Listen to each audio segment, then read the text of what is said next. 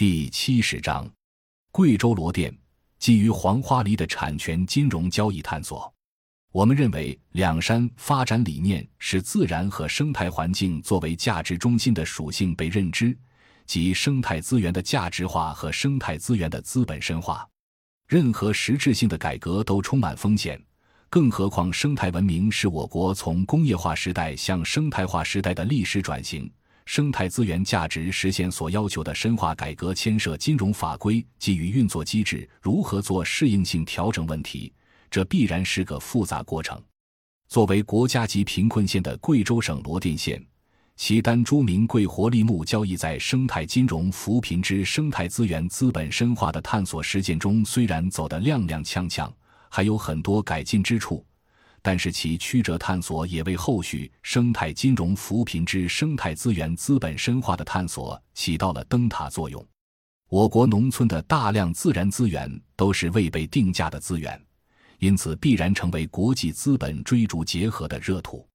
一方面，应对国内在三大资本过剩、高污染、高负债等多重压力下的绿色经济转型需求；另一方面，应对中美关系不确定因素增大，使中国加速启动主权信用货币化资源性资产，主动在推进生态化扶贫之中体现资源价值化，可以缓解金融风险。为此。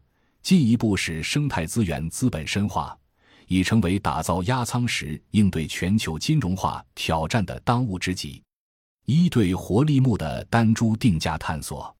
贵州省罗甸县二零零八年通过招商引资引入贵州 HS 林业开发公司，采取公司加农户模式，先后在罗店中南部地区八个乡镇流转荒山，建立以酱香黄檀、沉香为主的珍贵林木示范基地三万余亩。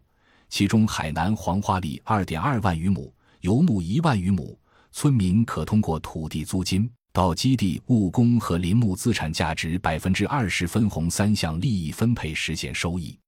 分红后，酱香黄檀价值增长的部分，仍可以享受百分之二十的继续分红，直到树砍了终止交易为止。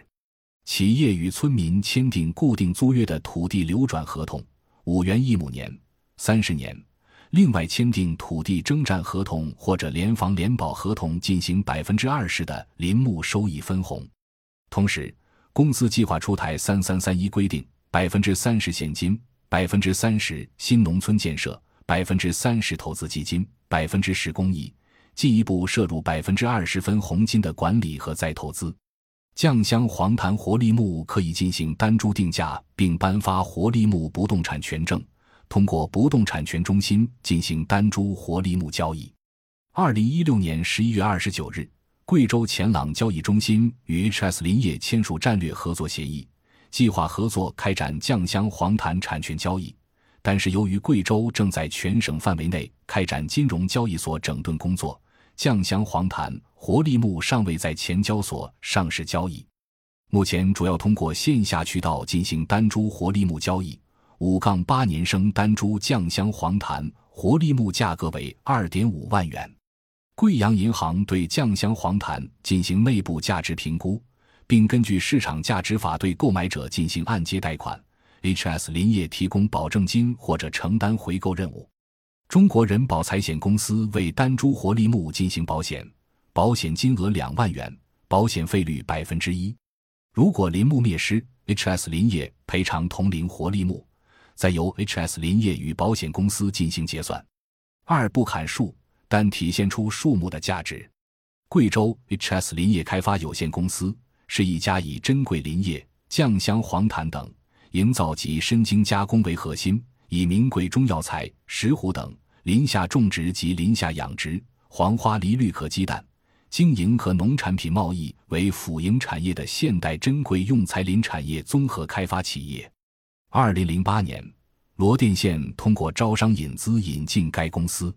二零零九年，罗甸县引进贵州 HS 生态建设有限公司。公司在中国林科院热带林业研究所支持下，在五星村试种黄花梨成功。HS 林业公司目前注册资本为五点二亿元，实际缴纳的资本金是两千万元，负债九千万元。广东中广信资产评估有限公司对 HS 林业二零一五年四月三十日前已种植约二点四万余亩，海南黄花梨一点六万余亩，油木九千余亩，林木资产评估价值为六十八亿元，约二十八万亩。二零一七年二月正式成为发改委贵州脱贫攻坚投资基金扶贫产业子基金入库项目。HS 林业依托中国林业科学院热带林业研究所的科技支撑和科技成果生产转化，徐大平所长和梁坤南教授对该项目给予高度评价。通过六年时间，组织当地农民先后在罗甸县八个乡镇完成酱香黄檀、海南黄花梨和游牧种植二点五万余亩，其中海南黄花梨达一点六万余亩，游牧九千零九十五亩。当地拥有七千平方米育苗大棚，苗圃六十余亩，年育苗量达一百万株以上，是全球最大的海南黄花梨种植基地。二零一六年至二零一七年，罗甸县实现酱香黄檀活力木交易达五千万余元，组织当地村民劳务用工六十五万余人次，支付工资、租金等五千一百二十七余万元。罗甸基地的护林人员已发展到五十三人。各部门管理人员和一线员工三十人，他们来自不同的乡镇。用相关负责人的话说，HS 林业开发的创新之处在于不砍树，但体现出树木的价值。除了海南黄花梨新材加工和交易，HS 林业公司还开放了关联产业交易，如林下种养殖、文旅、民俗、康养、活立木交易、附加值加工、林业补助、碳汇营收。生态扶贫和政策性补贴等作为边际效益。目前开发的产品有黄花梨酒、制香精油、海黄蜂蜜、林下鸡和鸡蛋、海黄辣椒、酱香黄檀药品。对于单株活力木不动产交易，主要客户包括三种类型：一是投资型客户，也即将海南黄花梨作为不动产进行长期投资；二是兴趣需求型，比如手串。红木家具爱好者购买海南黄花梨，多年之后即可使用其新材制作手串等。因为按照当前价格，十几万能买好几棵树，但是只能买两串手串。三是家庭资产配置型，部分经济相对宽裕的家庭有资产配置和理财需求。海南黄花梨作为投资品的门槛不高，并且活力木的增值空间非常明显。三单株活力木不动产全登记的历史性创举，国家于二零一五年三月一日施行《不动产登记暂行条例》，二零一六年出台实施细则。从二零一五年到二零一九年都属于不动产登记的过渡期。黔南州是少数民族自治州，政策可以先行先试，不需向上级汇报。二零一七年，林业局曾经给 HS 公司办了一小批林权证。后被国土资源部门发现叫停，之后相关部门出台了一个办证的流程。二零一七年八月，实现了丹珠酱香黄檀活力木办理不动产全登记证的历史性创举。林木资产变身不动产，可确权、可交易、可抵押、可传承。二零一八年六月六日，公司给全体七千五百二十六名合作村民兑现首批一千万元。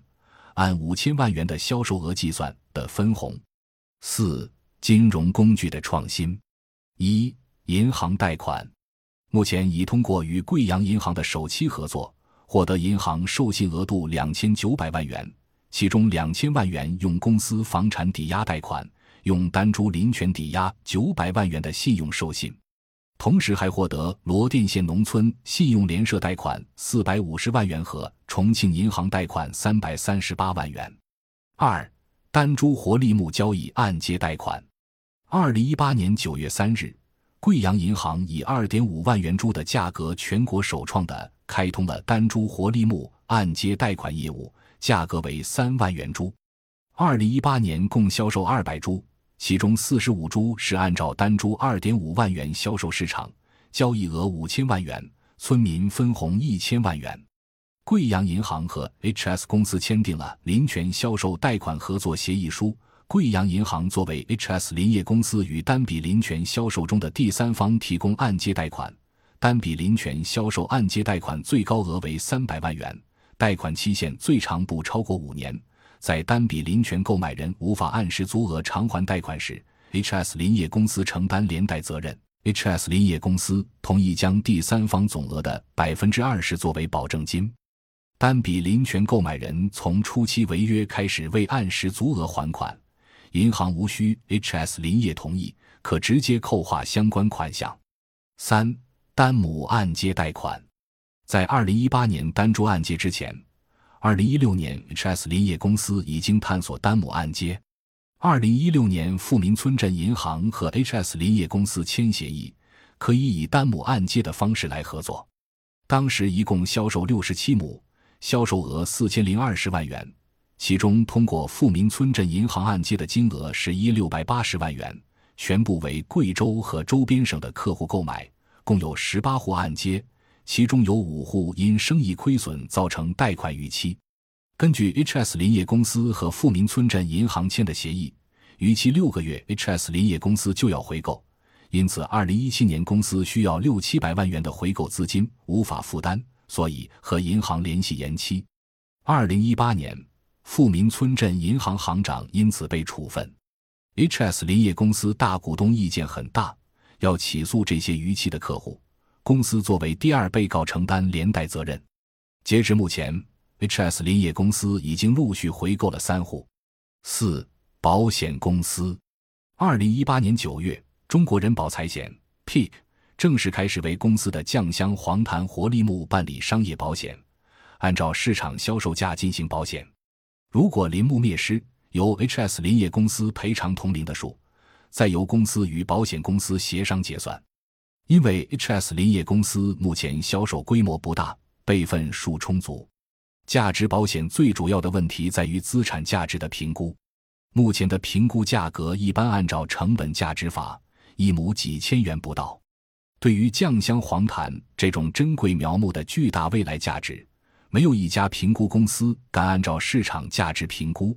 贵阳银行推荐的评估单位不敢签字，贵阳银行的行长自己去调查做评估，银行认定为二点五万元，但没有出具正式的评估报告。五钱朗交易所，由于贵州在全省范围内开展交易所整顿工作，目前钱朗交易所还没有拿到正式牌照，还没有活力木在钱交所交易。之前在网络上宣传第三方资金监管。原计划放在前交所进行，由于整顿，也没有实现第三方资金监管。当前的单株活力木都是线下销售。六融资情况，新三板挂牌失败。为了冲新三板，H.S. 林业公司与投资人签订了风险极大的对赌协议。二零一五年八月二十日签订股权转让协议，认购 H.S. 林业公司的股份，认购股本金一百一十万元。H.S. 林业公司承诺，其将在二零一六年五月三十一日之前完成新三板挂牌。若未能成功挂牌，投资人可以选择继续持有股份，或者选择退出。若投资人选择退出，H.S. 林业公司将一次性退还实际认购股本金一百一十万元，同时按照资金实际到账时间年化百分之三十作为股本金回报款。目前新三板挂牌失败。正在寻求法律途径解决，计划纳斯达克借壳上市。美国联合商业协会副会长、美联商会亚洲资本集团创始合伙人、总裁、首席执行官王某某是美国著名的私募基金投资人。美联商会是纳斯达克资本运作的顶级集团，有很雄厚的资本实力。目前，美联商会已经发了协议给 H.S. 林业公司。准备把 H.S. 林业公司推到国际市场上，对方已经购买好了壳公司。企业债务情况：公司总投入二点二亿元，负债九千九百一十一万元，其中金融机构借款两千五百八十八万元，其他金融机构两千一百九十五万元，自然人借款五千一百二十八万元。案例评述：H.S. 林业公司开展珍贵苗木单株不动产权证申办。